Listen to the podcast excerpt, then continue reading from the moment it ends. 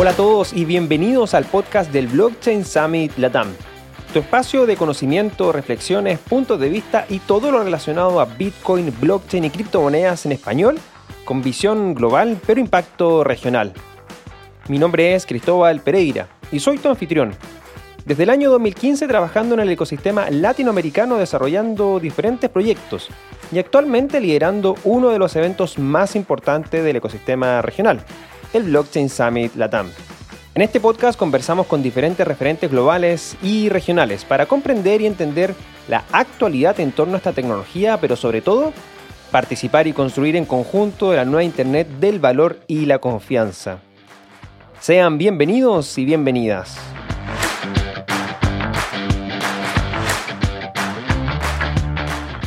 ¿Los contratos inteligentes generaron una sobreexpectativa en Cardano? ¿Es realmente Cardano el Ethereum Killer? Para resolver estas y otras preguntas sobre Cardano, invitamos a Sebastián, un individuo digital que desde hace algún tiempo ha venido creando contenido sobre blockchain, especialmente sobre Cardano, a través de su canal de YouTube y redes sociales.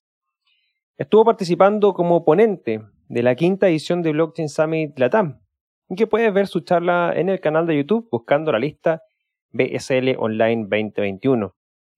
Partimos conversando sobre Cardano y sus fases o eras, como son conocidas. Las tres que ya se han implementado son las de desarrollo, descentralización y contratos inteligentes. Luego hablamos de la nueva era, que se centra principalmente en la escalabilidad, que le podría traer, ojo, a Cardano la posibilidad de tener una red que procese un millón de transacciones por segundo. ¿Será real? Nos adentramos en conocer la capa de aplicaciones, lo que se está trabajando en la red de prueba y cuáles han sido las dificultades para poder migrar desde esta red de prueba a la red principal, dado que ya es posible la programación de contratos inteligentes producto de esta última implementación que se materializó el pasado 12 de septiembre. Específicamente, la implementación de los contratos inteligentes traía bastantes expectativas para el ecosistema. Sin embargo, aún faltan algunos temas por resolver, como para poder ver aplicaciones 100% funcionales sobre Cardano. Según Sebastián, en octubre podríamos estar viendo ya los primeros proyectos. Finalmente le preguntamos sobre si Cardano es el Ethereum Killer del que todos hablan. Quédate para conocer su respuesta. Antes de iniciar, te dejo unas breves palabras de nuestros patrocinadores que hacen posible el desarrollo de este podcast. Criptomonedas para todos. Con orionex.com construye tu imperio cripto aprovechando la menor tasa de comisión de Chile. Bitcoin, Ether, Litecoin y muchas monedas digitales disponibles para que inviertas. Con más de 85.000 usuarios haciendo crecer sus ahorros, Orionex te conecta con las criptomonedas más confiables y mejor valoradas. Ingresa ya a orionex.com, crea tu cuenta y elige la cripto que quieres comprar. Fácil y rápido. Únete al mundo de las criptomonedas con orionx.com. Con los bajos rendimientos y el riesgo inminente de inflación en todo el mundo, no hay duda de que los criptoactivos son una excelente alternativa de inversión a largo plazo. Con Amber App puedes obtener rendimientos fácilmente de tus criptoactivos. Amber App es una aplicación diseñada para ayudarte a intercambiar, operar e invertir criptoactivos de manera simple y segura. Puedes personalizar inversiones a plazo fijo, entre 1 a 360 días para disfrutar de mayores rendimientos con redenciones flexibles. Adicionalmente contamos con Amber Pro, que te provee liquidez, negociación OTC y liquidación de monedas estables. Accede a una infraestructura de grado institucional, trading sin comisión, liquidez agregada para obtener los mejores precios de mercado y un sistema que te permite crear tus propias API. Comienza tu viaje con Amber App y Amber Pro, donde te ayudaremos a acceder a liquidez, rendimientos y gestión de riesgo con diferentes criptoactivos. El objetivo es optimizar a largo plazo el valor, ofreciendo flexibilidad de inversión y maximización de retornos. Y si quieres adentrarte en entender de mejor manera la tecnología blockchain y el desarrollo de los criptoactivos, te invito a tomar alguno de los más de 20 cursos disponibles que se encuentran en Blockchain Academy Chile, en sus diferentes especializaciones como lo son programación, negocios, inversiones y legal tech. Aprende Bitcoin en el curso Bitcoin para principiantes o aprenda a desarrollar contratos inteligentes o si quieres aprender sobre finanzas descentralizadas y otros varios temas, entonces únete ya a una comunidad de más de 2.000 profesionales blockchain con beneficios y canales de comunicación exclusivos para conectarse y visualizar las nuevas oportunidades que nos entrega esta tecnología día a día. Cuentan con cursos gratuitos y también pagos que van desde los 19 dólares. Así que ya lo sabes, ingresa a su página web blockchainacademy.cl para conocer más información. Blockchain Academy Chile formando talento blockchain. Todos los enlaces de nuestros patrocinadores los encuentras en la descripción de este video. Sin más que agregar, nos vamos entonces a disfrutar esta entretenida, didáctica y buena conversación que tuvimos con Sebastián. Sean todos muy bienvenidos, estamos de vuelta ya en lo que es el podcast del Blockchain Summit Latam. Bueno, tuvimos que tomarnos nuevamente un pequeño break y descanso para preparar el gran evento que tuvimos el pasado 6 a 10 de septiembre del 2021, la quinta edición del Blockchain Summit Latam, pero ya retomando nuestras funciones acá para traerte, por supuesto, las eh, mejores eh, noticias, actualizaciones y temas que están marcando la pauta dentro del ecosistema Bitcoin, blockchain y cripto en español. Para eso, como bien saben, tengo un tremendo invitado el día de hoy, a Sebastián, más conocido como Individuo Digital. Sebastián, ¿cómo estás? Bienvenido al podcast. Hola Cristóbal, gracias por la invitación y aprovecho de sumarme a las felicitaciones por el tremendo evento que hicieron, muy interesante, muchas ponencias muy entretenidas y feliz de haber participado en, esa ocasión. Muchas gracias, Sebastián. Eh, muy buena la presentación. Como eh, pues, eh, saben, y si no saben, les, comento, están las grabaciones disponibles en el canal de YouTube, así que si nos estás viendo ahora en este momento en el canal de YouTube, puedes ir a buscar la lista de BSL Online 2021. Sebastián estuvo en el día 1, que fue infraestructura y aplicaciones, y ahí vas al video y en la descripción del video están las charlas por minuto ya puesto. Entonces ahí busca la de, la de Sebastián, que es sobre Cardano, el tema que estamos conversando hoy día. Y, vas y directamente YouTube te lleva a esa charla. Está muy interesante, así que desde ya se las recomiendo para que la puedan ver. Y Sebastián, para partir eh, y que la gente obviamente te pueda conocer un poco más, eh, cuéntanos un poco de tu background, historia personal en, en este viaje de cripto, cómo es que descubriste esta tecnología y bueno, cómo llegas a interesarte por, Cardano. Bueno, yo creo que uno llega siempre un poco de casualidad a las cosas, aunque al final termina todo haciendo sentido cuando uno empieza a ver la aplicación y empieza a usar la tecnología. Yo soy de formación arquitecto, me dediqué muchos años a la producción audiovisual. En, un proceso de, de, viaje interno y externo hicimos un documental de comida hace ya más de 10 años o casi 10 años el cual en su proceso de venta, eh, ese fue un proyecto bien autogestionado que lo hicimos ahí como un poco a pulso con un grupo de, amigos y de profesionales que estábamos involucrados en ese proyecto. Y llegó el momento que estábamos en el proceso de venta de este producto. Éramos todos medios novatos en la industria cinematográfica y televisiva, entonces empezamos a buscar distribuidores donde había que vender este producto y eso eh, nos llevó a ver sistemas de pago, porque de repente el producto era para un público particularmente en inglés, pero terminó traduciéndose a varios idiomas. Entonces, este video, digamos, este conjunto de videos viajaba y de repente se vendía en Rusia, en Singapur, en Polonia, en países que de repente también habían eh, barreras de lenguaje y, y, barreras comerciales que eran bien complejas. Y nos empezábamos a dar cuenta que ese viaje del valor era, era bien engorroso. O sea, un producto por el cual te pagaban X terminaba recibiendo un 70% o un 60% del valor del acuerdo por todas las transacciones, los distribuidores que habían entre medio. Entonces, eso ya me empezó a, resonar y ahí yo empecé a buscar, así en internet, oye, ¿qué mejor manera tengo para que este valor por el cual yo estoy vendiendo mi producto sea un poco más eficiente?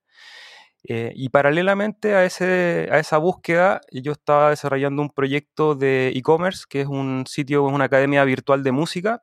Entonces también estaba por otro lado estudiando métodos de pago, eh, pasarelas para, para WooCommerce.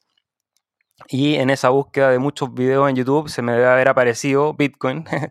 en el medio de algún youtuber hablando de Bitcoin, me pareció interesante, lo empecé a escuchar muchos de los youtubers también asociaban esta tecnología o, este, o esta herramienta tecnológica también algo que a mí me interesa, que es un poco la realidad socioeconómica y sociocultural en la que estamos viviendo. Entonces había un cruce de ideas que me empezó a llamar mucho la atención. Entonces empecé a consumir rápidamente información sobre criptomonedas. Veía esta posibilidad de eliminar a los intermediarios y, un poco el sistema bancario que le ha hecho, si, bien ha prestado herramientas importantes para el desarrollo de muchas industrias, también se ha visto como una industria bien nociva y bien tóxica en, el sentido de cómo opera por su, por su alta centralización.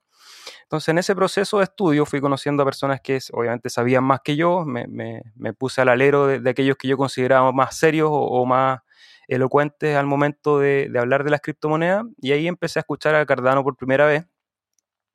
Y claro, ya me parecía interesante esta idea de Bitcoin de, de, trasladar el valor de un lugar a otro a bajo costo, con, sin intermediarios, eh, con una política monetaria fija.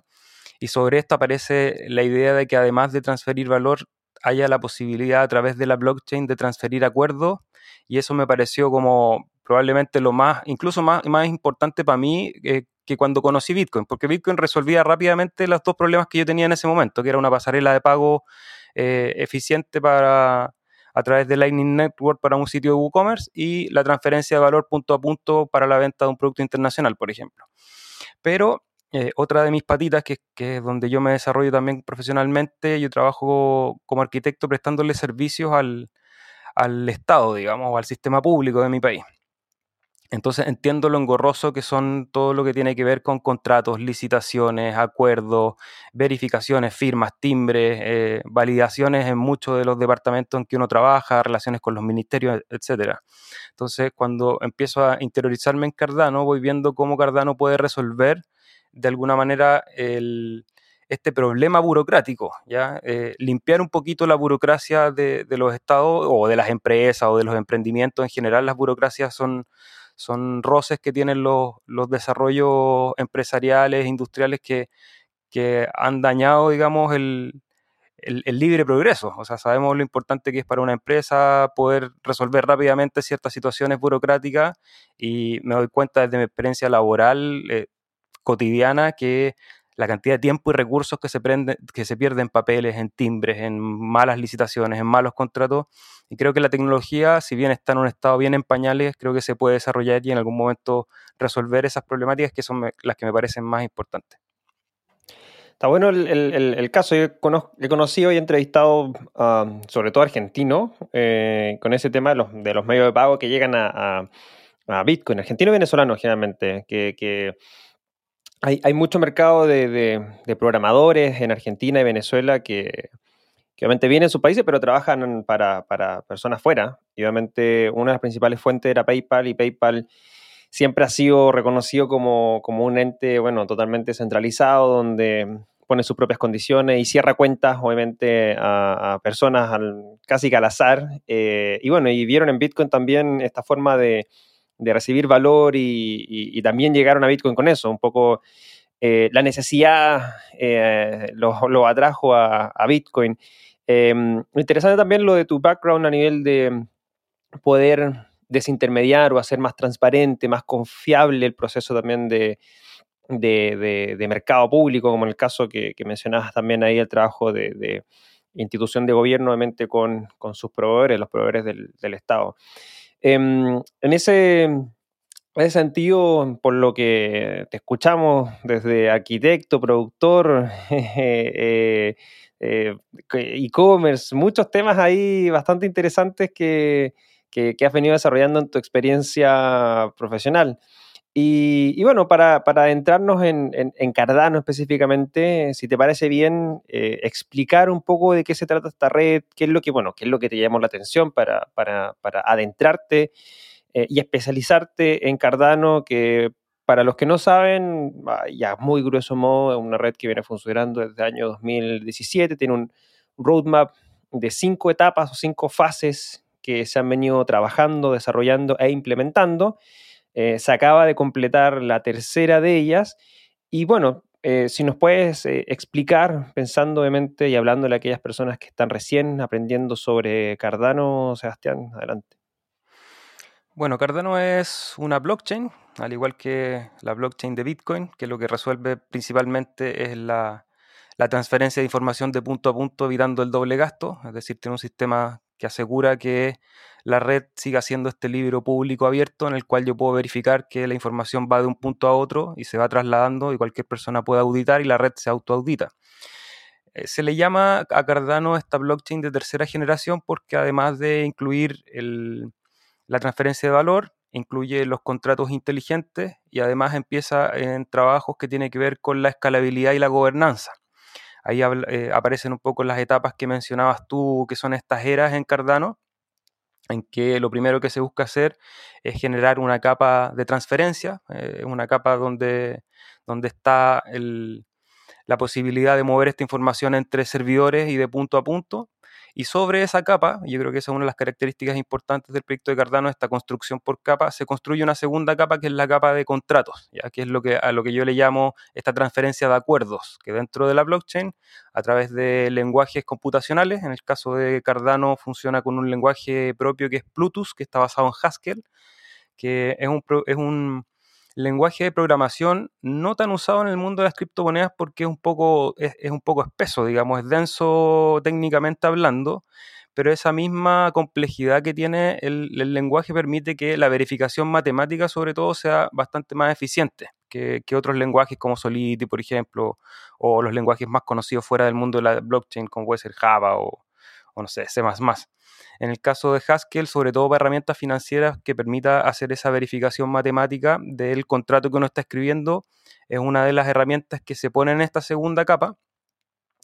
Y en el proceso de, esta blockchain 3.0, el siguiente desafío es poder tomar estas dos redes o esta capa esta red formada por dos capas y poder escalarla, de manera que se pueda eh, desarrollar la mayor cantidad de transacciones por segundo posible, porque Claro, uno ve las transacciones o el desafío de las transacciones como yo te transfiero, yo Sebastián te transfiero a ti Cristóbal un token o un acuerdo, un contrato.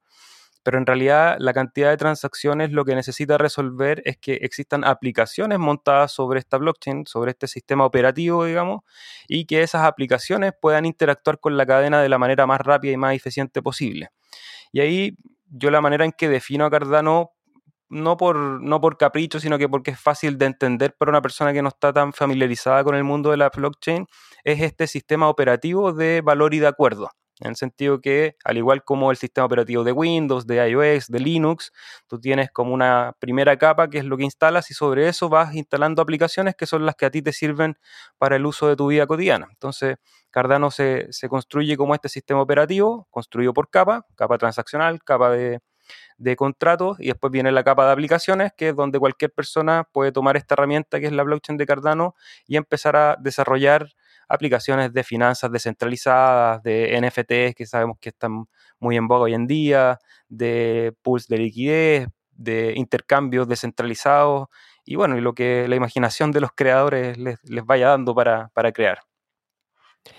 Vamos a adentrarnos en lo que va a ser, eh, o lo que actualmente es eh, Cardano, cuál es su potencial, obviamente, en la capa de aplicaciones. Eh, me quiero quedar en esta parte de, la capa de, transacciones y, todo lo que significa la tecnología.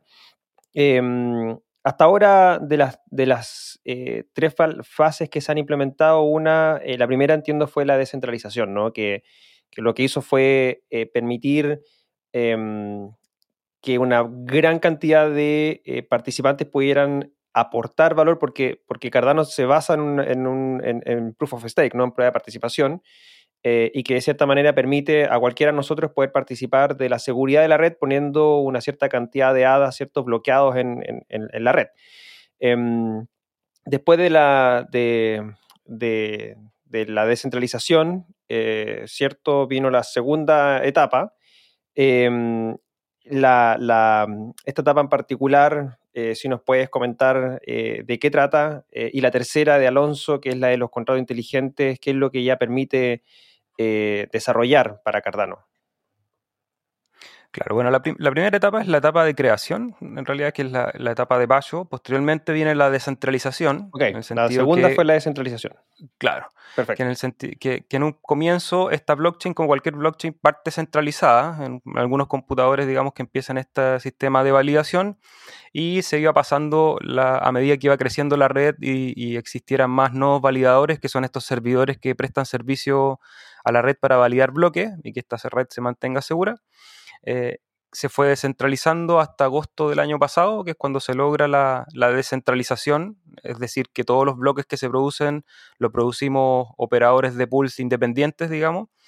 Y, claro, ahí mencionaste tú algo importante para definir a Cardano, que es el sistema Proof of Stake, que es el protocolo de Ouroboros. Es un sistema que se protege contra los ataques del 51% precisamente por la cantidad de stake que hay delegado. Es decir, a mayor cantidad de, valor existe bloqueado, entre comillas, en, los pools que prestan servicio a la red, esta red se presenta como más segura. Eh, en esa etapa, eh, hoy día tenemos creo que casi 4.000 servidores eh, prestando servicio a la red, les llaman pools o piscinas. Eh, nosotros operamos uno acá en Chile que es el pool chill, CHIL. Entonces, básicamente lo que hace una persona que tiene Cardano es que deposita la confianza en uno de estos pools, que puede ser cualquiera, son pools descentralizados que están en todas partes del mundo, digamos. Son servidores que, comparado a otras redes, son, entre comillas, eh, fáciles de operar, digamos, no requieren grandes infraestructuras, sí mucho tiempo y conocimiento y, bueno, todos los que han eh, experimentado un poco en, lo que es redes y, servicios digitales saben que tiene que estar ahí 24 horas revisando el, que el servidor esté funcionando correctamente. Y tú como tenedor de hadas lo que haces es entregar la capacidad de voto a estos servidores, a estos pools. Ahí hay algo que es bien particular eh, y, creo que ha puesto a Cardano dentro de las redes más importantes en el Proof of Stake, porque tú al hacer este proceso de delegación, tú no entregas la custodia de tus activos, sino que lo que haces es entregar el poder de voto. Es decir, eh, tú le prestas servicio a la red delegando eh, a través de un pool pero no les entregas la custodia de tus activos, por lo tanto, en, el, cualquier minuto tú puedes mover tus activos a un exchange y venderlos sin necesidad de pedir autorización ni, pedir algún sistema de, bloqueo que sea liberado, sino que eh, eso está automatizado por protocolo. Entonces, eso ha permitido que, ese sistema que funciona bastante bien, y lo digo en, primera persona como operador de pool y como delegante, yo partí delegando en algunos pools y después me embarqué en el proyecto de armar un pool de, de validación, digamos, un pool de Cardano junto a, otro compañero y, he visto que funciona muy bien. Entonces, la gente ha empezado a bloquear su valor en estos servidores, en estos pools, y eso le ha dado eh, una robustez a la seguridad eh, bien importante. En este momento hay más del 70%, no revisado hoy día, pero estábamos ahí bordeando, pasando y bordeando el 70% del, de todo el capital circulante delegado. Es decir, que la gente no quiere vender sus Cardano. Eso obviamente que le da una buena perspectiva económica, financiera a largo plazo para los inversores, pero para los técnicos, para nosotros es súper bueno porque sabemos que eso le daba una seguridad a la red que en Proof of Stake no hay otra que, tenga ese parangón, digamos, o sea, que tengamos 4.000 eh, servidores verificando bloques y con el 70% del, del capital de las personas involucradas en esos servidores es bastante interesante. Y, y, con esa red funcionando es que la semana antepasada eh, sale la tercera etapa, que es la era de Goguen, que es la era de los contratos inteligentes, que básicamente a esta red transaccional se le incorpora la posibilidad de meter scripts de programación dentro de estas transacciones. Entonces, esto se hace, quizás poniéndome un poquito más técnico, digamos, pero se toma el esquema del UTXO, que es el esquema básico de transferencia de información dentro de la blockchain, y se le agrega una E al principio que es este Extended UTXO, que a estos eh, inputs y outputs de información pueden incluirse estos scripts de programación. Entonces lo que yo puedo hacer es empezar a programar la blockchain. Y al programar la blockchain puedo, como decíamos anteriormente, generar aplicaciones, eh, programas, contratos particulares punto a punto. Y en esa, en esa etapa de desarrollo en la que estamos, está recién desplegada la red en, en su mainnet, digamos, en la red principal, la posibilidad de incorporar estos contratos inteligentes. eh, como siempre nosotros lo decimos en el podcast y, cuando hacemos video, eh, hay que siempre controlar las euforias que hay respecto a los desarrollos técnicos y, los inversores que están ahí un poco ansiosos de que su capital se multiplique lo más rápido posible en el sentido que hoy día la herramienta está disponible. Ahora están recién empezando a aparecer y a construirse esos proyectos que se pueden construir con esa herramienta disponible me parece que ahí vamos a ir un poquito a conversar de eso, pero eh, lo que está pasando ahora es que los programadores que ya venían trabajando desde la testnet están empezando a aplicar estos contratos en, la red principal y espero que vayamos viendo esas aplicaciones que es lo que le van a dar sustento a esta red de Cardano. Al final lo que vamos a usar no es Cardano o, Cardano va a estar como en una capa que ojalá y eso espero que nadie, nadie sepa que exista. Es como cuando hoy día mandamos un correo electrónico, nadie se preocupa si es por que, que está usando la red de SMTP o o cuando mueve archivos que está usando HTML o no sé, que son protocolos, uno simplemente baja una aplicación y la usa. Y yo creo que eso es lo que va a pasar en un futuro. Sí, estoy totalmente de acuerdo en, ese, en esa última eh, apreciación. Efectivamente, creo que eh, mucha gente ya va a empezar a usar aplicaciones sin saber que está utilizando blockchain incluso por, por debajo. Para, antes de entrarnos, efectivamente, vamos a entrarnos más en materia en temas de aplicación y, los contratos inteligentes. Eh, me queda solamente un par de preguntas para la, en la capa eh, base, por así decirlo, en este protocolo. Y tú bien lo mencionaste, ya lo, lo, comentaste cuando hablaste de los pools, ¿cierto? De, de operación, ustedes manejan uno, eh, que vamos a dejar igual la información en la descripción de este, de este video.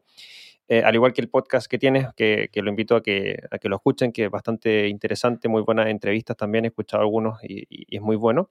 Y, em, y, bueno, tú lo mencionaste, Cardano, lo, lo revisé antes de, de, la entrevista que estamos grabando hoy día, que es viernes 24 ya, 24 de septiembre. Em, y, eh, y actualmente Cardano está como la segunda red con mayor valor bloqueado, con casi 50 mil millones de dólares. Bueno, hoy día estamos experimentando una fuerte caída del, mercado global por todo lo que está pasando con China y China volvió a banear las criptomonedas nuevamente. otra vez. Otra vez. sí, otra vez. Pero bueno, nos da estas oportunidades de compra que no hay que desaprovechar. Pero bueno, eh, pasó a arriba en primer lugar Solana, que lo vi antes de entrar al podcast, así que está ahí como en 51 mil Solana y Cardano está como en 50 mil. Y efectivamente el ratio de valor bloqueado versus el total de market cap está en torno al 68% cuando lo vi anteriormente. Así que, em, bueno, es una, una red con mucho valor bloqueado, mucho valor bloqueado. Entonces, la pregunta ahí es, ¿a qué crees que se debe esto? Se debe principalmente porque hay un interés real de participar en ese proceso de seguridad de la red eh, o también tiene que ver porque es una red que viene desde el 2017, por ende tiene mucho ya valor bloqueado desde hace ya cuatro años atrás. Se, puede ver o se puede analizar, no sé si tú manejas métricas en sentido de saber cuánto tiempo más o menos están ahí estos, estos pools, llevan muchos años, son pools nuevos. Si tenemos algo de información con respecto a al manejo de estos o la participación de estos, de estos eh, pools eh, y todos aquellos que son delegadores también eh, y que participan en este proceso de seguridad? Sí, yo creo que la, antigüedad de la red tiene que ver más con la visión, más que con el desarrollo técnico, porque los pools distribuidos empiezan a funcionar en la testnet hace un año y medio. Entonces, parte la red en, en, testnet en que cada persona, y ahí desde un principio yo empecé a mirar quiénes estaban tratando en la testnet de armar pools, de empezar ese proceso de cómo funcionaba. Y ha sido súper rápido, o sea, en un año se han generado estos 4.000 pools. Anterior a eso, todo se, verificaba a nivel centralizado por la fundación, por algunos servidores que tenía IOG, que es la empresa asociada a Cardano. Entonces, la adopción, por una parte, claro, hay una visión que a mí me parece que es bien potente en Cardano, que tiene una visión un poco transformadora de mundo, tiene una visión cultural asociada con los nombres de las épocas, con una cierta estética, con un cierto valor cultural detrás de esta tecnología, eh, con la imagen indudable de Charles Hoskinson, que es uno de los creadores, que también es una persona bien elocuente, muy inteligente, que también comparte su visión de mundo de manera eh, bastante abierta. Creo que eso le ha generado mucha atracción desde su nacimiento. Y desde la parte técnica, en el último año y medio creo que la experiencia que yo conozco de los operadores de pool que han estado en otras redes eh, es lo que también le ha dado fortaleza al, proyecto. O sea, uno habla con un operador de pool y en el podcast hemos tenido la posibilidad de entrevistar a varios y en general la mayoría es como que llegan a Cardano y como que ah, esto funciona, es como que esto es tiene cierta comodidad, no se pierden las llaves, no, los fondos no van a partes extrañas, no quedan perdidos en ciertos loops que de repente uno se puede encontrar cuando está operando servidores. Entonces yo creo que esa, esa robustez que tiene el, al final el código con el cual está escrito este sistema ha hecho que los operadores, por el boca a boca y por el mismo hecho de decir, oye, monté mi pool, me demoré una semana en armarlo, pero funciona impecable, tengo que preocuparme de actualizarlo, mantener limpio el servidor, por supuesto, y esto funciona bien, entonces dan más ganas de que otra persona empiecen y monten su pool. Tiene una barrera de entrada que es bastante pequeña, digamos, en general, no sé, tú mencionabas ahí el caso de Solana y cómo ha crecido, es un proyecto bien interesante, pero claro, poner un pool para una persona, sobre todo, no sé, en nuestros países sudamericanos, es de una inversión que no todos podemos costear. En cambio, un proyecto como Cardano, con un poco de esfuerzo y sobre todo con tiempo y ganas de, dedicarle, eh, cualquier persona eventualmente con un computador y una conexión a Internet podría, podría montar su propio servidor.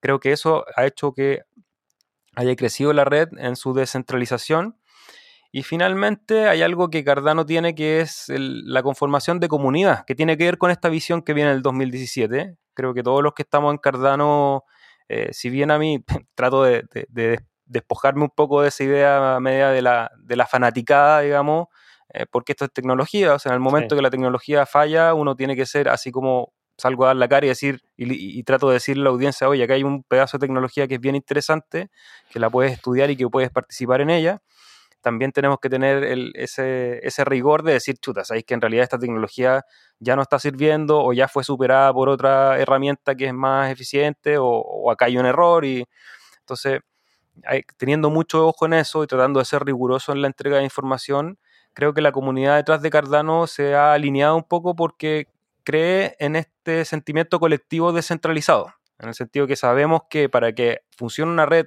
descentralizada a esa escala, se requiere el compromiso de todos. Y hablamos de todo desde estos pools que funcionan, que hay una red bien entretenida, compartimos información con los otros operadores, como que hay una... Eh, tratamos de ser competitivos en cuanto a, la producción dentro de esta industria, pero no hay una competencia desleal, digamos, entre todos los servidores, porque sabemos que somos parte de la misma red. Creo que esa, esa comunidad le ha dado un, un soporte bien interesante al crecimiento de la red, pero eso también se extiende a los delegantes. Como yo veo la, experiencia en mi pool, que las personas que delegan con nosotros, que uno dice, bueno, a lo mejor están buscando solamente una rentabilidad y poner ahí su capital y sacar una rentabilidad, en este caso un 5% al año, sin hacer mucho, digamos, siendo un ingreso bien pasivo pero rápidamente se empiezan a involucrar porque entienden que el llamado es a usar esta tecnología eh, y desde diferentes áreas, porque todavía estamos en una etapa temprana que parece que la tecnología está muy ligada a los techies, a los programadores, a los que somos más computines o más nerds, ¿cachai? Que nos gusta estar ahí en el computador, pero en realidad como es una tecnología, una herramienta, eh, cualquier persona desde su disciplina puede buscarle usos a esa herramienta. Entonces uno ve aquí que los delegantes aparecen y de hecho ha habido trabajos colectivos desde la creación del sitio web, de logos, de gráficas, de humor, creadores de memes, por ejemplo, gente que aporta desde otras disciplinas o desde otras miradas también a esta blockchain y a esta comunidad. Entonces creo que esas son las tres patitas, un poco la visión, porque hay una visión de proyecto que es interesante, además de la blockchain, que es una herramienta, sino que qué vamos a hacer con esta blockchain, nos va a servir para mejorar la calidad de vida de las personas ese es un poco el desafío que se ha propuesto Cardano, eso me parece interesante.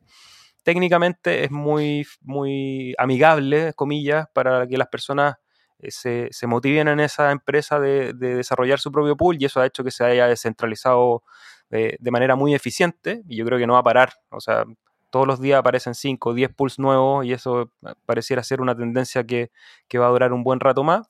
Y finalmente esta sensación de comunidad, porque eso es lo que nos permite la adopción también. Que la gente se sienta cómoda en una comunidad hace que vaya creciendo y eso en las criptomonedas sabemos que la adopción es, clave. ¿Qué, requerimientos técnicos se necesitan para poder eh, levantar un, un, nuevo validador de, Cardano y cuántos hadas se necesitan para, hacer uno? Ya, necesitas por lo menos un nodo validador, que es un servidor, un computador, pues obviamente si tienes un data center o tienes una conectividad estable y con IP fija y corriente eh, que no se te vaya a caer, eh, con un computador de dos núcleos, con 8 GB de RAM y un, tera de disco duro para estar tranquilo, podría ser incluso con menos, 500 GB ya podría funcionar. Y a eso tienes que agregarle por lo menos dos relés, que son copias de este, de este servidor, digamos, que esos podrían estar en la nube, podrías tener los tres en la nube, configuraciones hay, hay distintas. Por supuesto, la más económica va a ser tener los tres en la nube, el validador y los dos no, los dos relays, perdón. Eh, eso no sé, el costo hoy en día de eso debe estar en los 20 dólares al mes cada uno de esos servidores en la nube.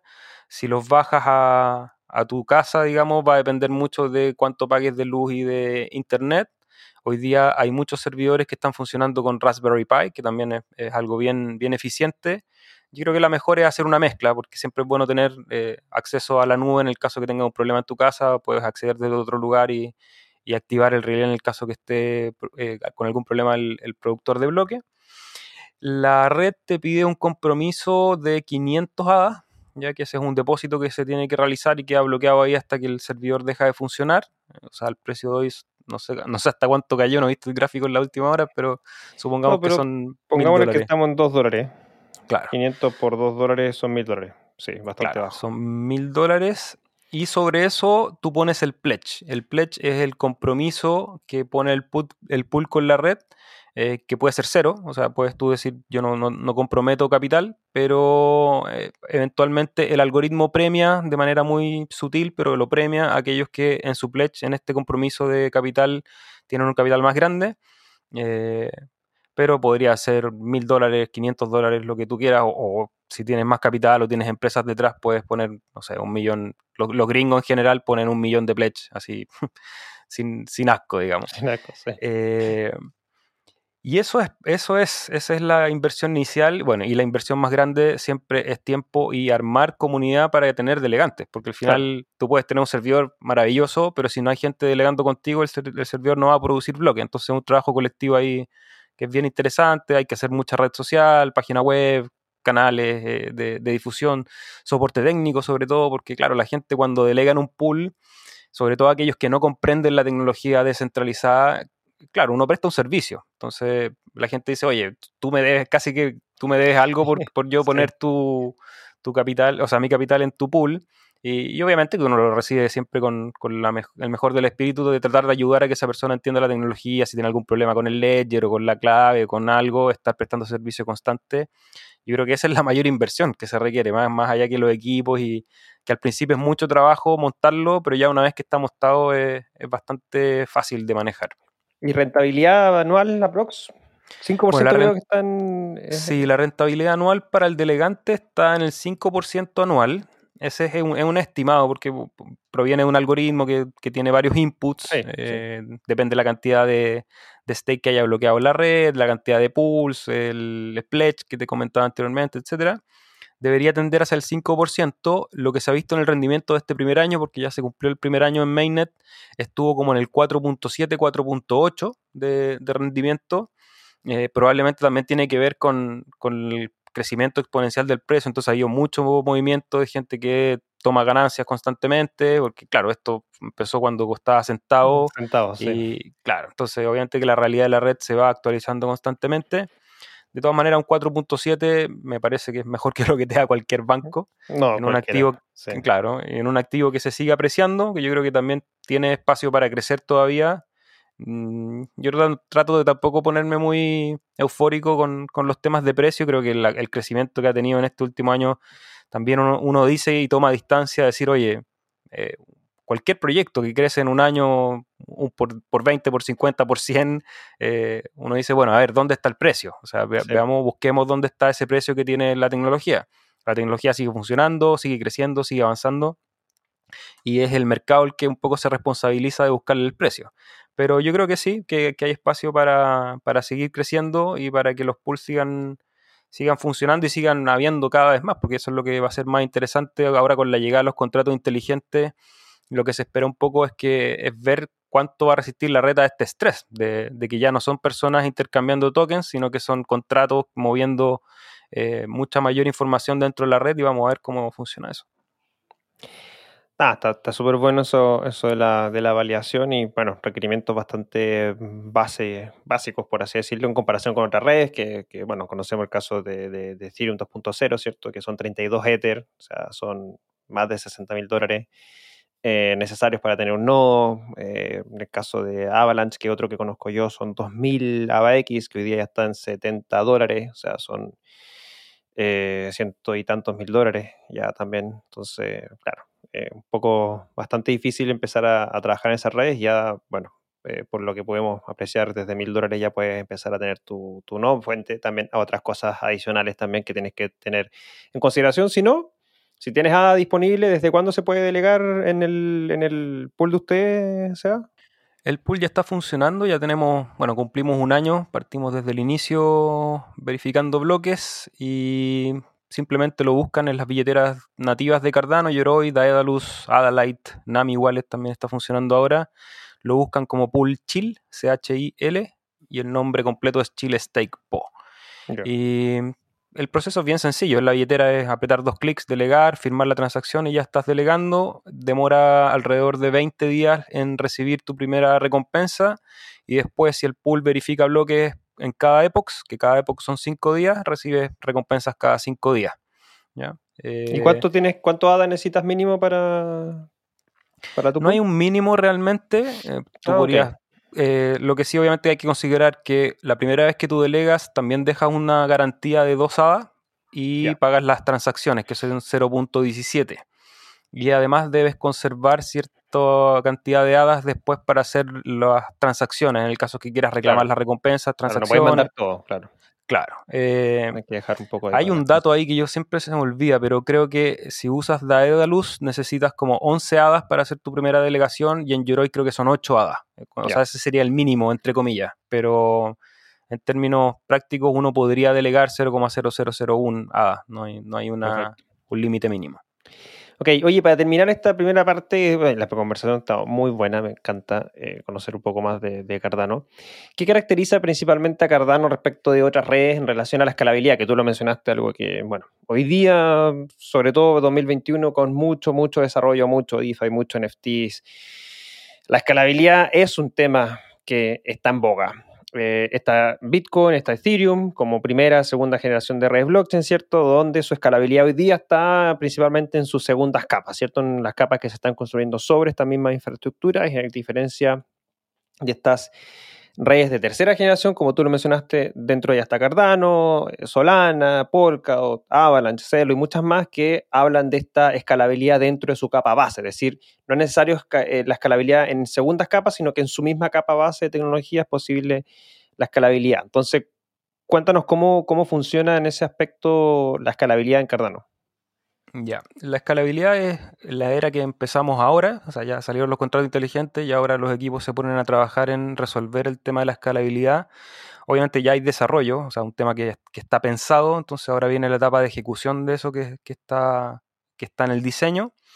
Eh, en Cardano sí se construye en capas, ¿ya? solo que se dice que eh, Cardano se construye originalmente eh, por capas. Es decir, que cada una de estas eras se construye con la posibilidad de interactuar con la capa anterior, pero va generando como, como cierta eh, estructura edilicia, digamos, en que hay un fundamento, unas bases que son esta capa transaccional, después la capa de contrato, y la capa de escalabilidad, en el caso de, de Cardano, funciona a través de un protocolo que se llama Hydra o Hydra, haciendo referencia a esta imagen mitológica de este ser con múltiples cabezas porque hoy en día tenemos a, los pools, que son servidores, eh, que son nodos, digamos, en esta red, eh, que resuelven bloques. Entonces, dentro del bloque va una cantidad de transacciones, entra el pool de la competencia de quién va a verificar ese bloque, se gana, se le adjudica a uno de los pools, el pool lo verifica y lo mete a la red para que siga esta, esta cadena. En el caso de Hydra, lo que va a buscar es que en cada uno de los pools pueda haber una segunda capa transaccional en donde pueda mm, procesar eh, hasta creo que mil transacciones por segundo por pool. Es decir, lo que van a buscar es estresar a los pools en rendimiento, es decir, ya la, las condiciones de ahora, por ejemplo, para verificar bloques, que es lo que te comentaba anteriormente, que con dos núcleos y 8 GB de RAM eh, podías prestar el servicio de la red. En el caso de Hydra, lo que va a hacer es estresar un poco más a, esos nodos. Eh, se está rumoreando que habría que subir a 4 núcleos y 16 GB de RAM, que tampoco es algo de otro mundo. Y ese nodo podría verificar mil transacciones y otorgárselo y entregárselo a esta otra capa de que es la que está funcionando hoy en día. Digamos. Entonces, si uno dijese, bueno, si la mitad de los pools que existen hoy eh, pudiesen hacer su actualización para recibir el protocolo de Hydra, uno tendría 2.000 pools verificando 1.000 transacciones, entonces ya pasamos al orden de millones de transacciones por segundo. Eso está en una etapa de papers, eh, en una etapa, digamos, de estudio filosófico-técnico, digamos. Ahí hay algo importante en Cardano que no lo mencionamos, que yo me lo salto un poco porque me parece un poco, me parece, no sé, eh, se ha repetido mucho esta, esta idea de, la, de los papers revisados por pares y como que... Pero bueno. Mucho trabajo de investigación, universidad, doctorados ahí detrás, mucha cabeza, por así decirlo. Claro, hay, academia detrás del desarrollo. La academia tiene sus lógicas de funcionamiento que para ciertos casos es bien eficiente. Entonces, ahora eh, todo esto que yo les estoy hablando de Hydra está en esta etapa de papers, que son eh, textos, digamos, escribiendo cuál es la idea, cuáles son los algoritmos que se van a usar, cuáles son los potenciales riesgos que tiene, y eso empieza como a correr entre los otros académicos, los otros matemáticos, los otros criptógrafos, y se empiezan a revisar y alguien dice, oye, no, acá hay un punto, y lo, lo corrige, y se empieza como a desarrollar esta filosofía hasta que está en un estado en que mm, los pares, digamos, esto, esta revisión de pares se pone de acuerdo y dice, oye, esto está bueno, y ahí pasa la etapa de desarrollo, que es cuando se empieza a escribir en código. Vamos a ver el desarrollo. Creo que hay un pronóstico que pueda resolverse dentro de un año. No sé, no sé si, es una fecha marketeada o, certera, pero me parece que sería interesante que, como se tardó un año en generar la descentralización, si en un año tenemos la escalación posible para que se puedan generar un millón de transacciones por segundo, sería un éxito. Mm, creo que, claro, hay una gran competencia y hay redes blockchain que nacen todos los días tratando de resolver este problema. Muy de moda están las redes que proponen esta estructura de shardings, que, es como separar en canales, dividir la blockchain, eh, particionarla para que se pueda procesar más rápido y así generar escalabilidad.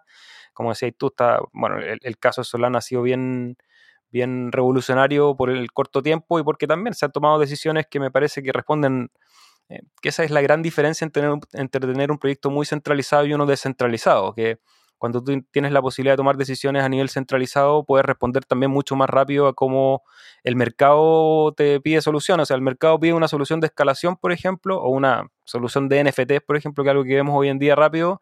Si tú tienes una empresa de diseño y son cuatro personas en el directorio y decimos, oye, mañana ponemos todas las lucas en la plataforma de NFT o ponemos todo el, tiempo de desarrollo en, en la escalación, eh, entonces es más rápido también desenvolverse. Las redes descentralizadas, ese es un poco el roce que van a tener siempre, que tienen esta un poco latencia un poquito más, más pausada porque hay que poner de acuerdo a toda una red que no se ve las caras, que están en distintas partes del mundo, que tienen distintos intereses también. Eh. entonces, bueno, son dos realidades, seguramente algunas se van a acomodar mejor para resolver algunos problemas y otros eh, van a resolver problemas de otra índole. Digamos. Claro. Mm. Bueno, interesante lo que se ve y se visualiza en esta nueva etapa, nueva era de, Cardano, sobre todo poniéndole bastante énfasis a los temas de escalabilidad y, bueno, como dijo Seba, buscando ese millón de transacciones por segundo de hacer, bueno, una de las redes con mayor escalabilidad y mayor eh, capacidad de transacción que pudiese existir. Vamos a un pequeño break y volvemos entonces para seguir la segunda parte de esta conversación con Seba.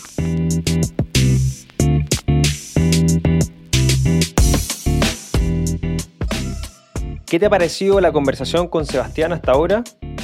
Pues yo he aprendido bastante sobre Cardano. Antes de continuar y adentrarnos en conocer más sobre lo que ha sido la capa de aplicaciones y los contratos inteligentes, te comparto unas breves palabras de nuestros patrocinadores. ¿Cuánto tiempo llevas pensando si invertir o no en criptomonedas? Si estabas esperando una señal del destino, es esta.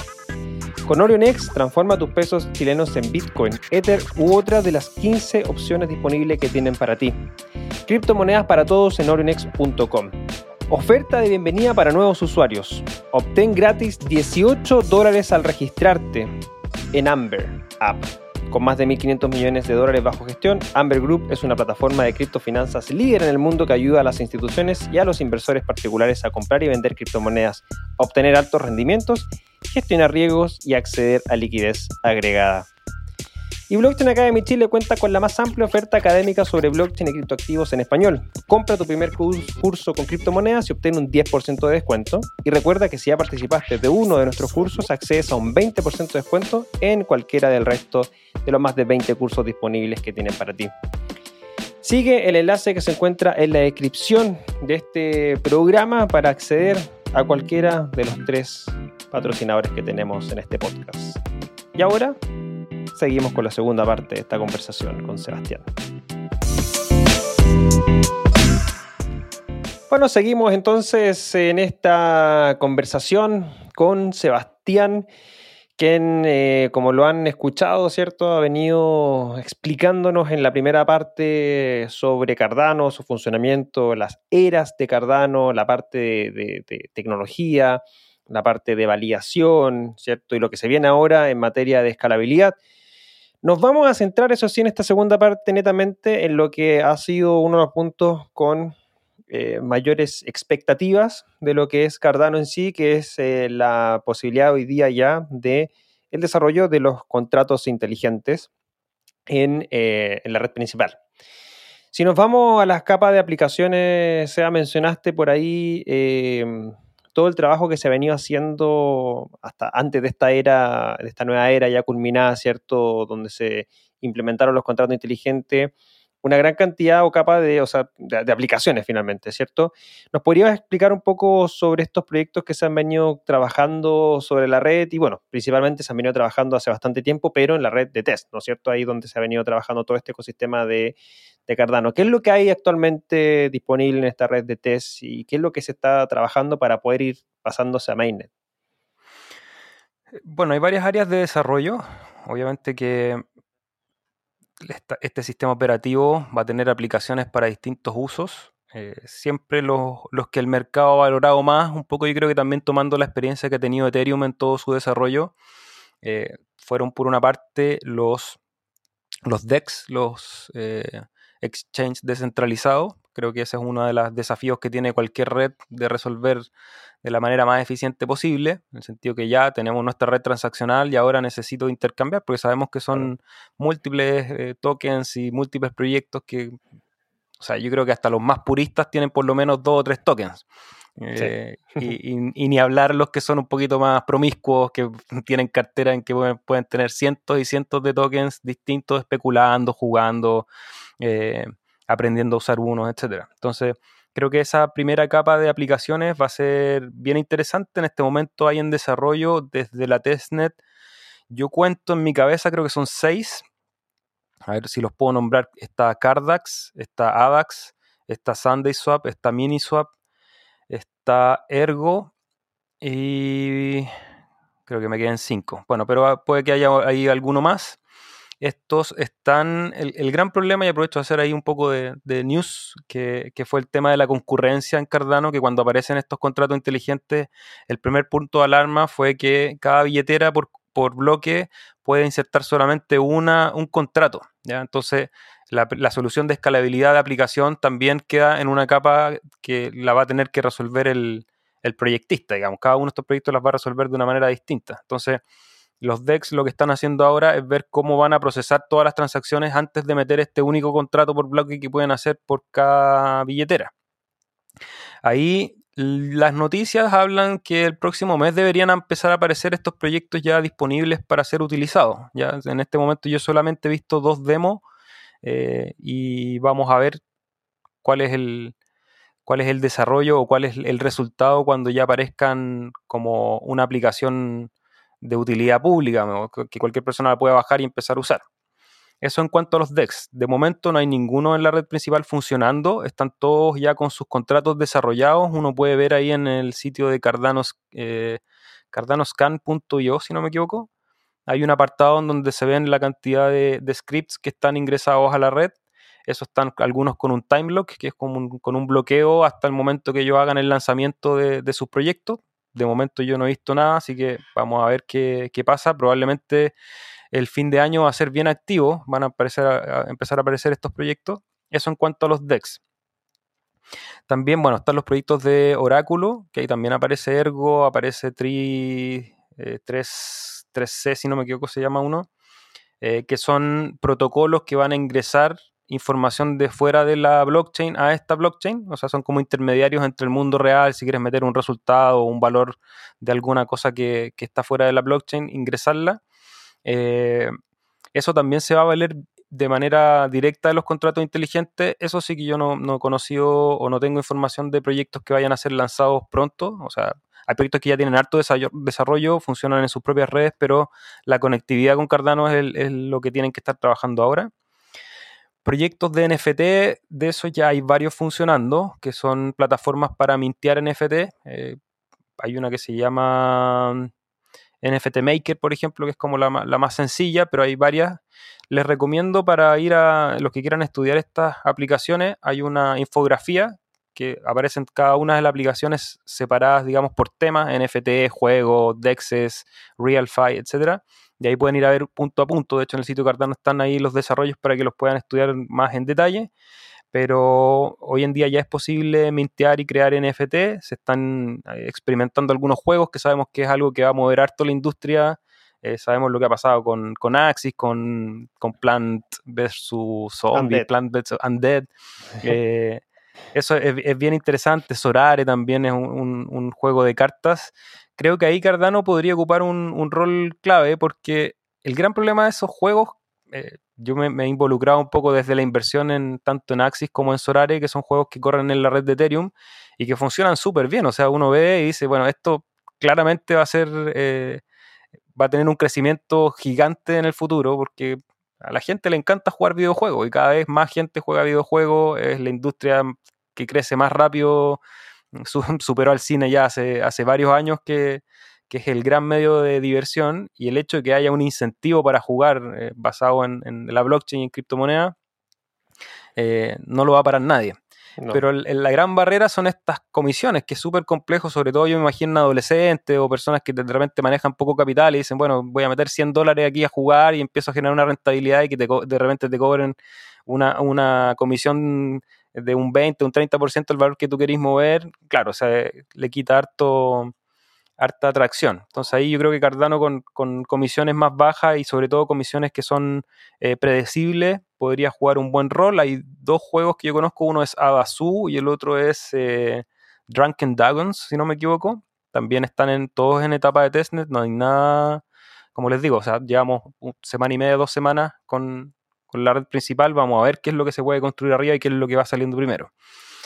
¿Qué otros proyectos de aplicaciones?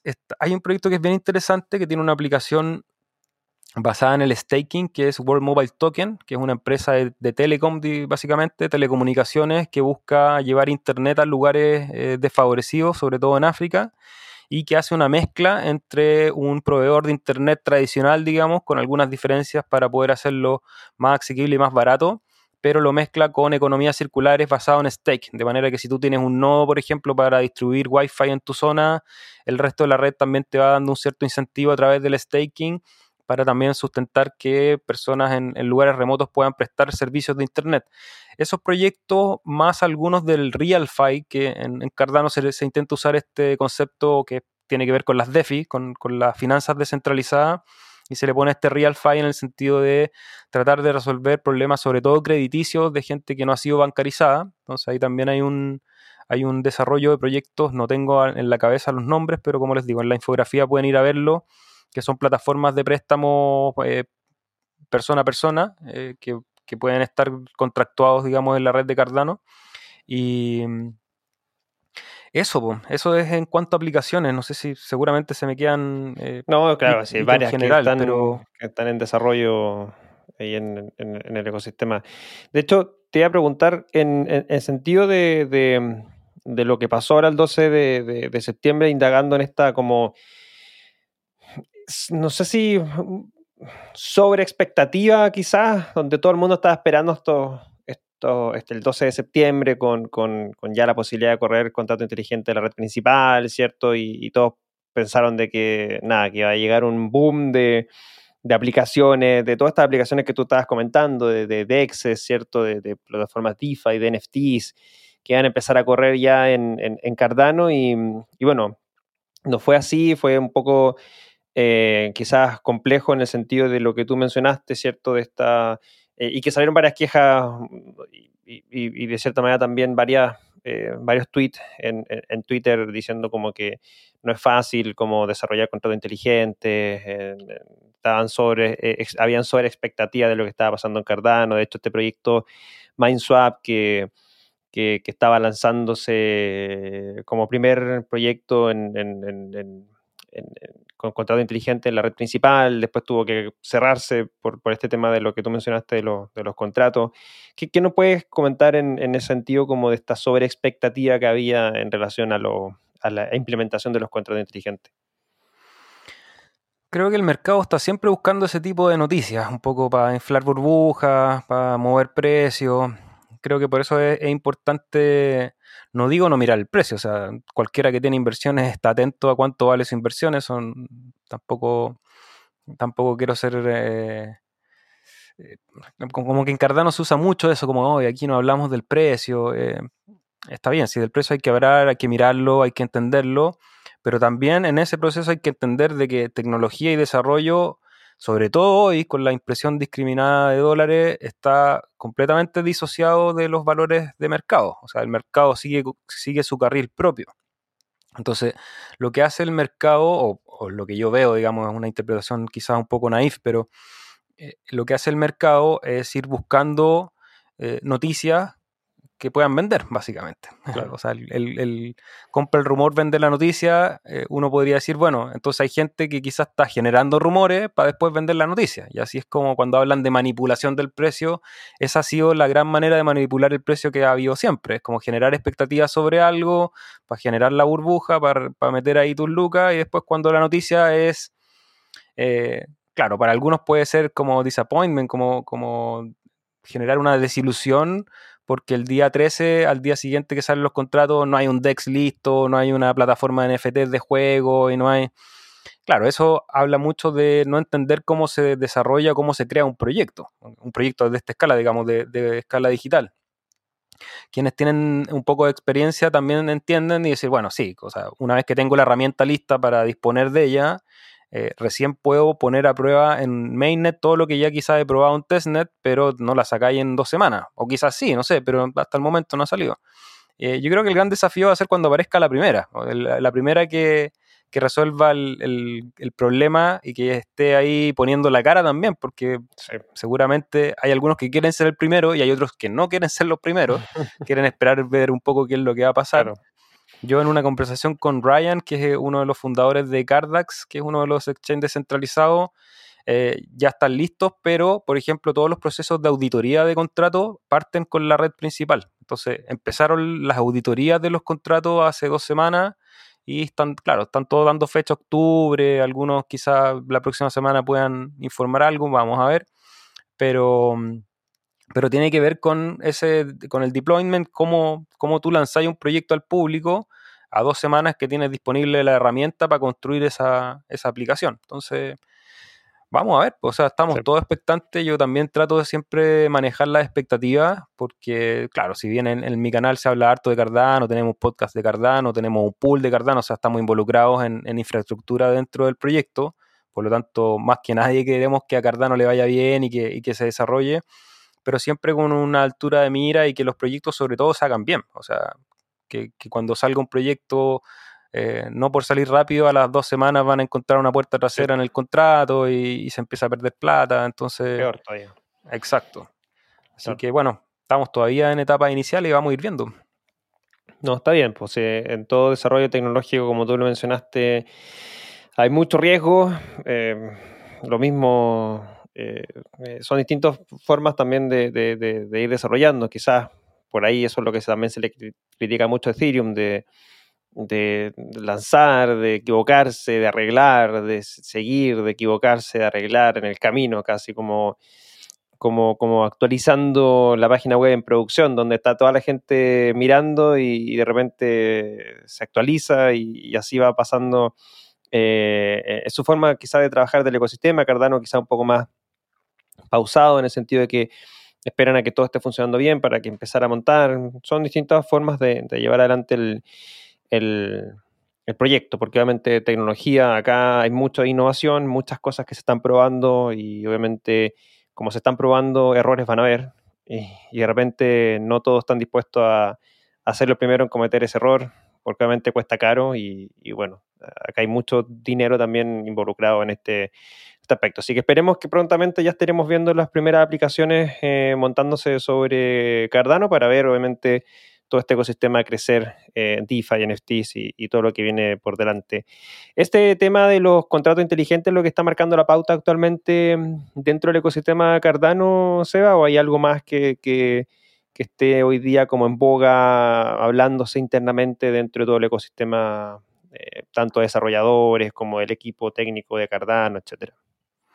Eh, sí, por una parte, contratos inteligentes. Están todos ahí pendientes de todos estos proyectos que te comenté, cuáles van a salir primero, cómo van a, desenvolverse. También para mañana, los que quieran estar atentos, mañana, no, pues esto va a salir el lunes, ¿o no? Sale el lunes, sí. Eso lo, que, Eso lo vais a cortar, perdón. No, no, no, no. Si esto queda igual, no, sea lo mismo. Ya, el, el, fin de semana estuvimos con el Cardano Summit, que es esta cumbre global en donde en varios lugares del mundo se están reuniendo personas que están asociadas al proyecto Cardano, muchas noticias, entonces ahí va a haber harto desarrollo también de lo que está pasando en África, eh, hay, un, hay un fuerte despliegue de reuniones y de buscar alianzas para implementar tecnologías en ese continente que probablemente es el más desfavorecido en cuanto a bancarización, entonces ahí hay un, hay un buen lugar y un buen territorio para crecer. El, bueno, los, contratos inteligentes, ya se empieza a trabajar el, tema de la escalabilidad. Y, pero yo creo que lo más interesante es ver ahora cuando aparezcan los anuncios de qué es lo que se va a construir en esos contratos inteligentes. Los primeros mm. que se tienen a la piscina a decir, ya, nosotros estamos construyendo en Cardano y este es nuestro producto, vayan a utilizarlo. Y ahí vamos a estar hablando de eso, vamos a estar haciendo videos y tutoriales también de las herramientas que vayan apareciendo en esta red.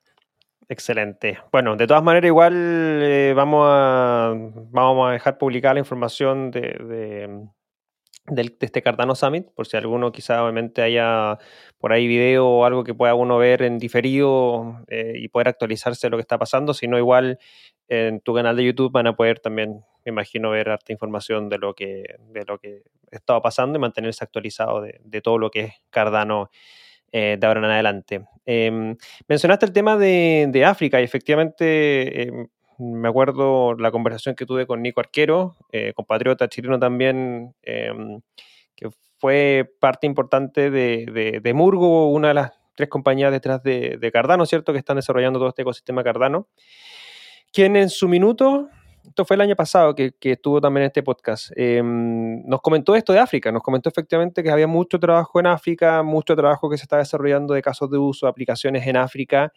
Em, eh, y, conectando eso con lo que mencionaste ahora, claramente algo que, me parece ha sido un, caballito de batalla o, algo bien fuerte dentro de Cardano, apuntar efectivamente a los temas en África.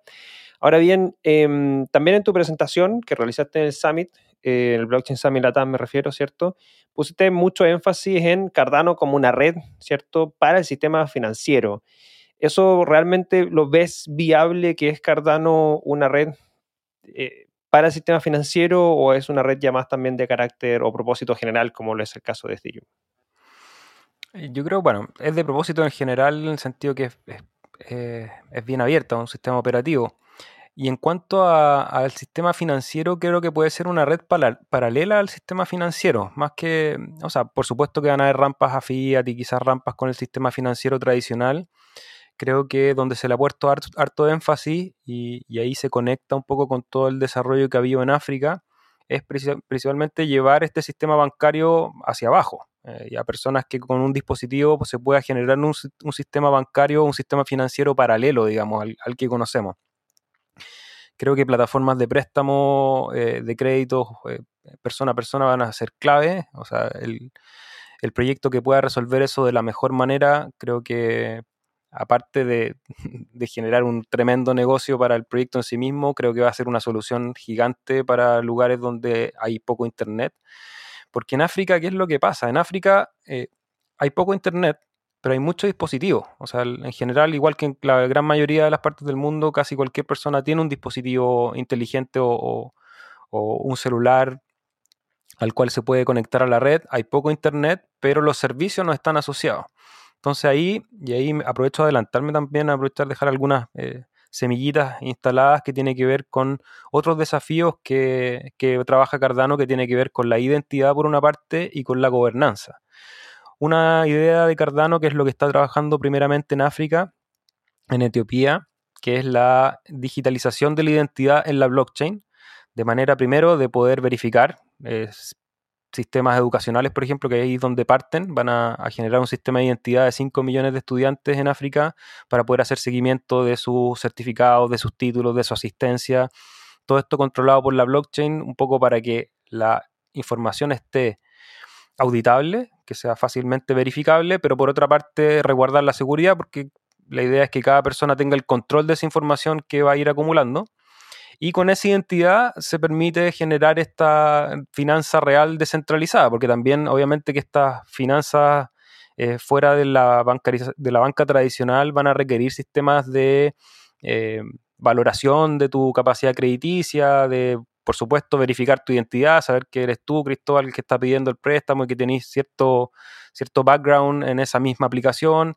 Entonces, para eso hay que construir también una red de identidad que sea lo suficientemente robusta, digamos, para, para que funcione y para que sea segura. Y después la etapa de gobernanza, que también es, es cómo la red se va, tomando decisiones respecto a su propio crecimiento.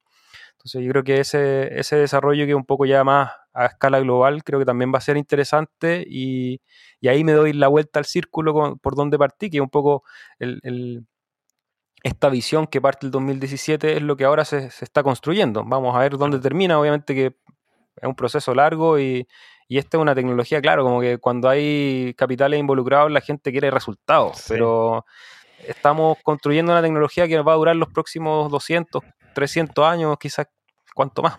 Eso, eso mismo es lo que siempre comparto con, la gente que, bueno, que la gente es ansiosa, pues sí, como bien, efectivamente uno, uno invierte y uno dice, ya, y día siguiente, ¿y, dónde está mi rentabilidad? Y, y, cuándo va a estallar? ¿Y cuándo va a llegar la luna? Y, claro, lo que pasa es que el ambiente en sí también lo, lo te, te, empuja a eso, o sea, meterte en Twitter, meterte a Bitcoin a la luna y Cardano a la luna y, o a Marte hoy día y todo eso, entonces te va generando eso, pero, pero cuando tú te adentras y empiezas a entender más y sobre todo empiezas a visualizarte, te debería cambiar. Lo que yo trato siempre de transmitir es que estamos recién partiendo, llevamos tan solo desde Bitcoin 2009 hasta el año 2021, ya 12 eh, años de una infraestructura que está en desarrollo frente a un sistema financiero y bancario que tiene, ¿cuánto? 300, 400 años. O sea, estamos hablando de que estamos trabajando tan solo 12 años en tecnología, en cosas nuevas, en innovación, para apuntar a hacer esta infraestructura de los próximos 200, 300 años. Entonces,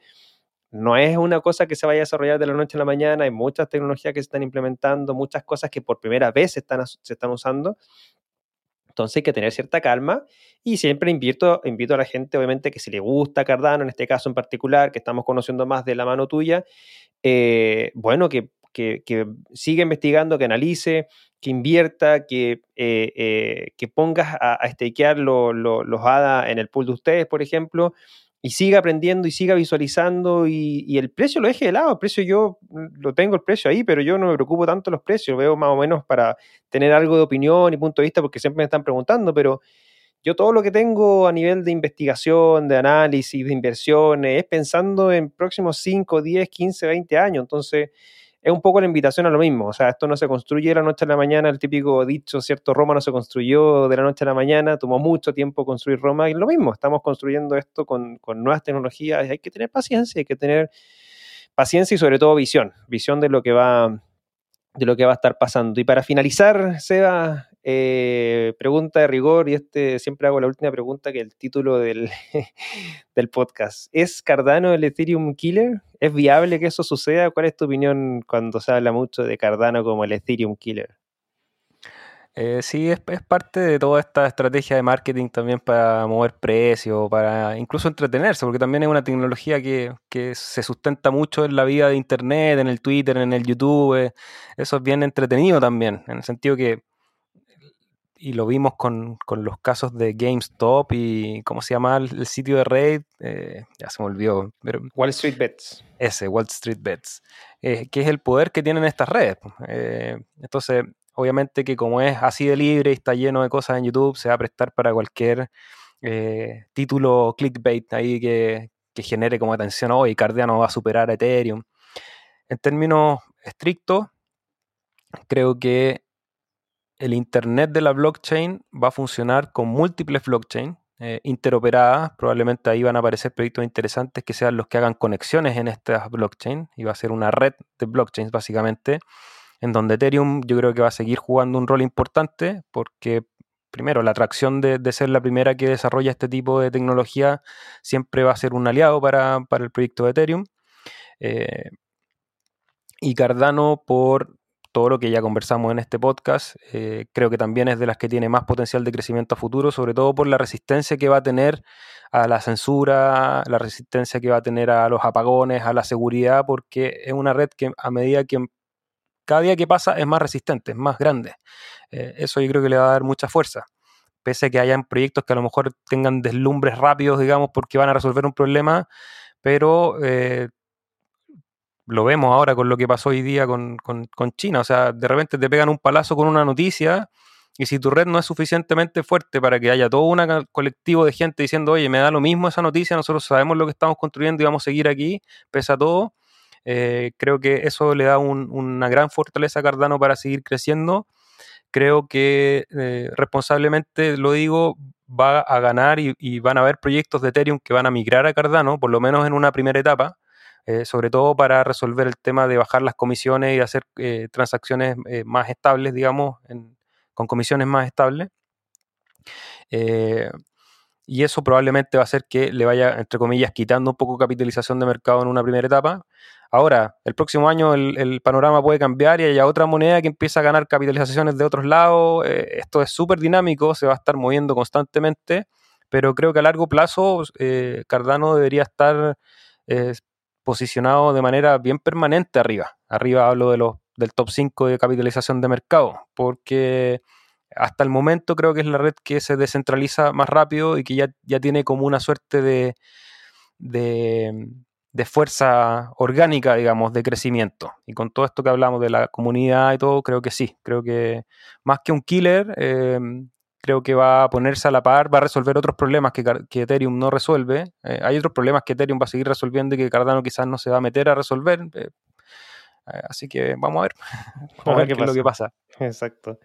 Bueno, siempre digo, siempre lo mismo, igual, ese es otro punto importante. Aquí todo se está construyendo y hay que ver qué termina pasando. O sea, el tiempo dirá eh, qué es lo que va a pasar. Hay muchos proyectos que quizás dejen de existir, obviamente, hay muchos proyectos dando vuelta por ahí y muchos que sinceramente no aportan valor y otros que aportan valor. Creo que al menos dentro del top 20 de capitalización hay tremendos proyectos como el Cardano, eh, bueno, mismo Ethereum, Bitcoin, nuevamente eh, Avalanche, Polkadot y muchos más que vienen ahí en construcción también bastante interesante a nivel de su propuesta de valor.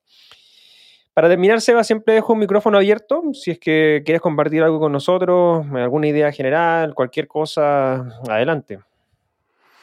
Agradecerte, felicitarte también por todos los espacios que están generando eh, para la comunidad, para el ambiente blockchain en, en, Latinoamérica. Creo que es una labor fundamental armar estas redes de personas, así que muchas gracias.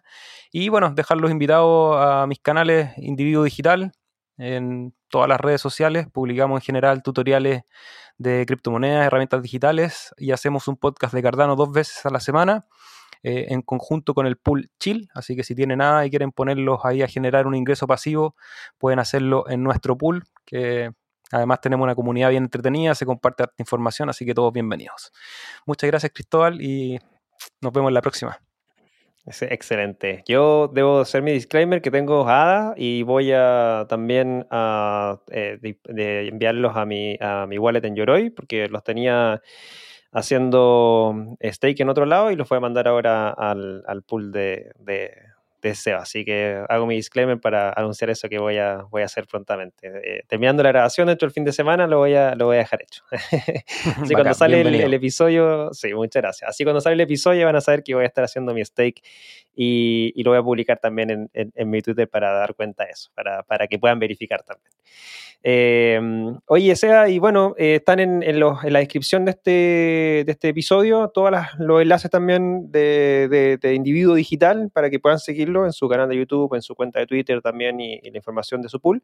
Así que ahí pueden ir a la descripción directamente y hacer clic y ir a ver toda la información que tienen. Te agradezco mucho también a ti por todo lo que has aportado a la discusión, muy activo en, redes sociales, muy activo en, Facebook para dar a conocer lo que están haciendo en Cardano. Los podcasts son muy entretenidos, yo he seguido algunos de ellos, muy buenos, hay bastante información, así que si están interesados en Cardano, sigan nuevamente a SEA que, eh, bueno, tiene bastante información ahí. Así que ya lo saben, si quieren también recuerden seguirnos con todo el contenido que estamos llevando adelante en el Blockchain Summit Latam, nuestra cuenta de Twitter, Block Summit LA. Eh, si estás en este canal de YouTube viéndonos, déjanos tu like y obviamente suscríbete al canal para que no te pierdas nuestros programas, BSL Contrarreloj todos los viernes, BSL Análisis todos los miércoles y el podcast que sale todos los lunes también. Así que eh, tenemos bastante información y si nos estás escuchando por Spotify, deja, suscríbete obviamente al podcast en Spotify o en Apple Podcast también para que así no te pierdas ninguno de los podcasts que estamos subiendo semana a semana. Nuestro canal de Telegram, BSL Comunidad, y agradecemos también, obviamente, a nuestros patrocinadores que hacen posible el desarrollo de este podcast, como es Amber Group, Blockchain Academy Chile y Orionex. Muchas gracias, Sea, por tu participación y esperamos verte prontamente por acá también. Chao, chao. Que estén bien. Chao. Te recordamos que el Blockchain Summit Latam es uno de los eventos íconos de Latinoamérica sobre Bitcoin, blockchain y criptomonedas en español atrayendo más de 300 speakers e impactando a más de 10.000 personas en sus cinco ediciones. Forma parte de Latam Tech Finance, empresa que busca construir en conjunto la nueva Internet del valor y la confianza. Las opiniones vertidas en este episodio son de exclusiva responsabilidad de quienes las emiten y no representan necesariamente el pensamiento de Blockchain Summit Latam ni de Latam Tech. Este podcast es traído y producido para ustedes por Blockchain Summit Latam.